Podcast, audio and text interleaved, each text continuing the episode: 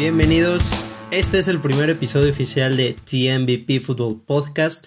Soy César Tames y soy el conductor de este espacio. Estoy muy contento por eso, de al fin eh, poder grabar. He tenido unos problemas técnicos, lo cual me impidían, eh, lo cual me crear contenido. Pero como digo, muy feliz. Espero ustedes también la estén pasando muy bien a la hora que escuchen esto. Estoy haciendo esta grabación en día viernes, día anterior al Thursday Night Football, Chicago contra Bucaneros. Ganó Chicago, amigos. Yo creí que ganaban los Bucaneros. Me fui por ellos una quiniela. Perdí, maldita sea. 20-19 gana Chicago. Creí que iba a ser un marcador a favor de Bucaneros, si no bien cómodo, pero mm, un marcador convincente, no sé, me imaginaba un 23 a 13, 23 a 14. Todo lo contrario, amigos. Digo esto porque han mostrado mejoría los bucaneros gradualmente en las semanas. Su defensa es muy buena, si bien creo que sí le pueden completar uno que otro pase profundo, son un poco vulnerables en esa parte, pero front seven muy completo, la Monta David, Devin White, esa línea defensiva, Garrett.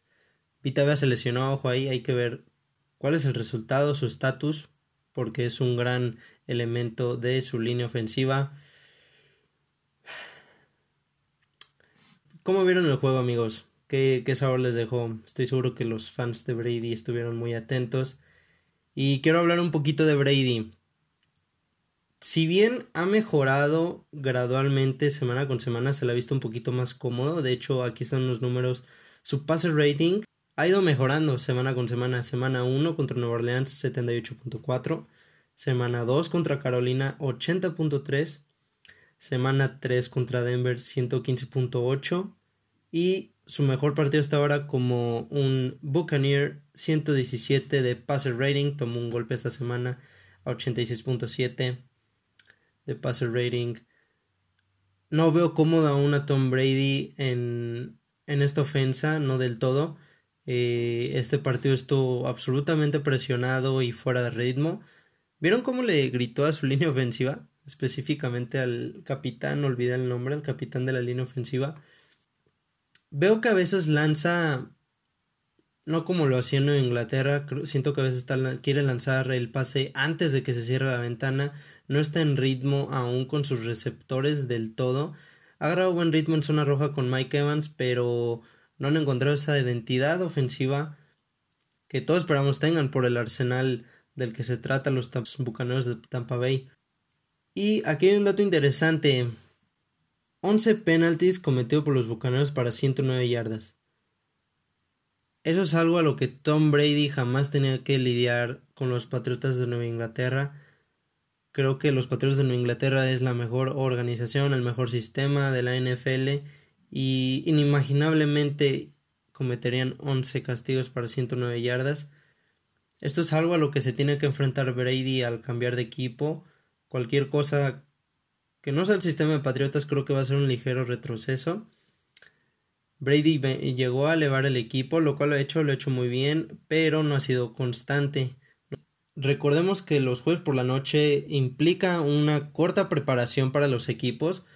Juegan los domingos y vuelven a jugar los jueves, son menos días de preparación y Bruce Arians no se preparó adecuadamente para esta gran defensa de Chicago. No lograron mover el balón en momentos cruciales, recordemos antes de la primera mitad. Tom Brady no logró conectar en dos oportunidades en su yarda cerca de la 25 y en la tercera oportunidad boom, se hace notar la defensa de Chicago. Pasa Kevin Buck, Kyle Fuller le hace fumble y termina derivando en el touchdown de Jimmy Graham que lo agarró con una mano muy sorprendente. También al finalizar el partido, si bien iban con la victoria, obviamente querían, una de dos, querían bajarle el reloj o quitarle los tiempos fuera a los Chicago Bears o intentar un gol de campo para, para obligar a los Chicago Bears a un touchdown en su siguiente posesión. No lograron ni una ni otra. De hecho, terminaron perdiendo yardas. Despejaron en cuarta y doce. Y Nick Foles, Nick Foles es clutch, amigos. Si bien no, no se ha visto totalmente cómodo tampoco, es su segundo inicio. comandó a su equipo en esa última secuencia lo suficiente para darle la vuelta al marcador y que conectaran el gol de campo. Buen trabajo por Nick Foles. Y creo que todo se debe a esto, a lo que dije anteriormente, a los errores, los castigos, la mal preparación. Creo que terminó afectando a Brady en los últimos momentos. Quedaba ya menos de un poquito más de un minuto por jugar.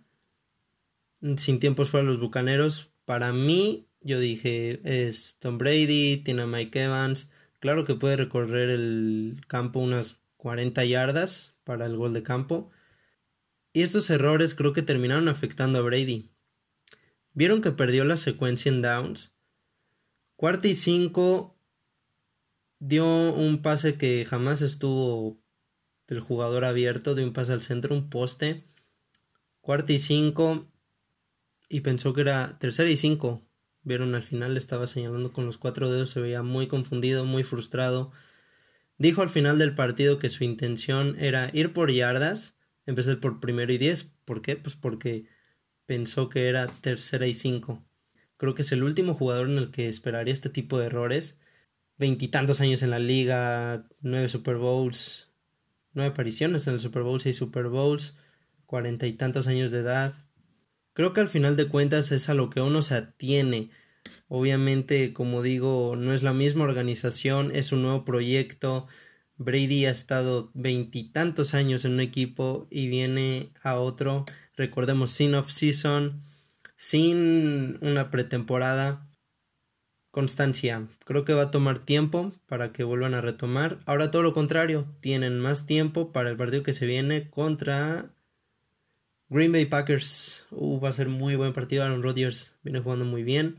Van a tener tiempo extra para preparar ese partido. Veamos qué, qué pasa. Veamos qué pasa también con Vita Vea. Como digo, sería una gran pérdida, amigos. Es un gran motor ese tackle defensivo. Y pues bueno, Chicago 20, Tampa Bay 19. Brady no saludó a Foles de nuevo, amigos, como en el Super Bowl 52. Estaba muy enojado, muy frustrado. En un sack de Khalil Mack lo volteé a ver como de, de ya, maestro, ya estuvo. Fastidiado Brady. Veamos si se reponen. Y pues bueno, amigos, eso es todo por este episodio. No olviden compartir con sus amigos si les gusta el podcast. Soy César Tames. Muchas gracias por escuchar y hasta la próxima. Adiós.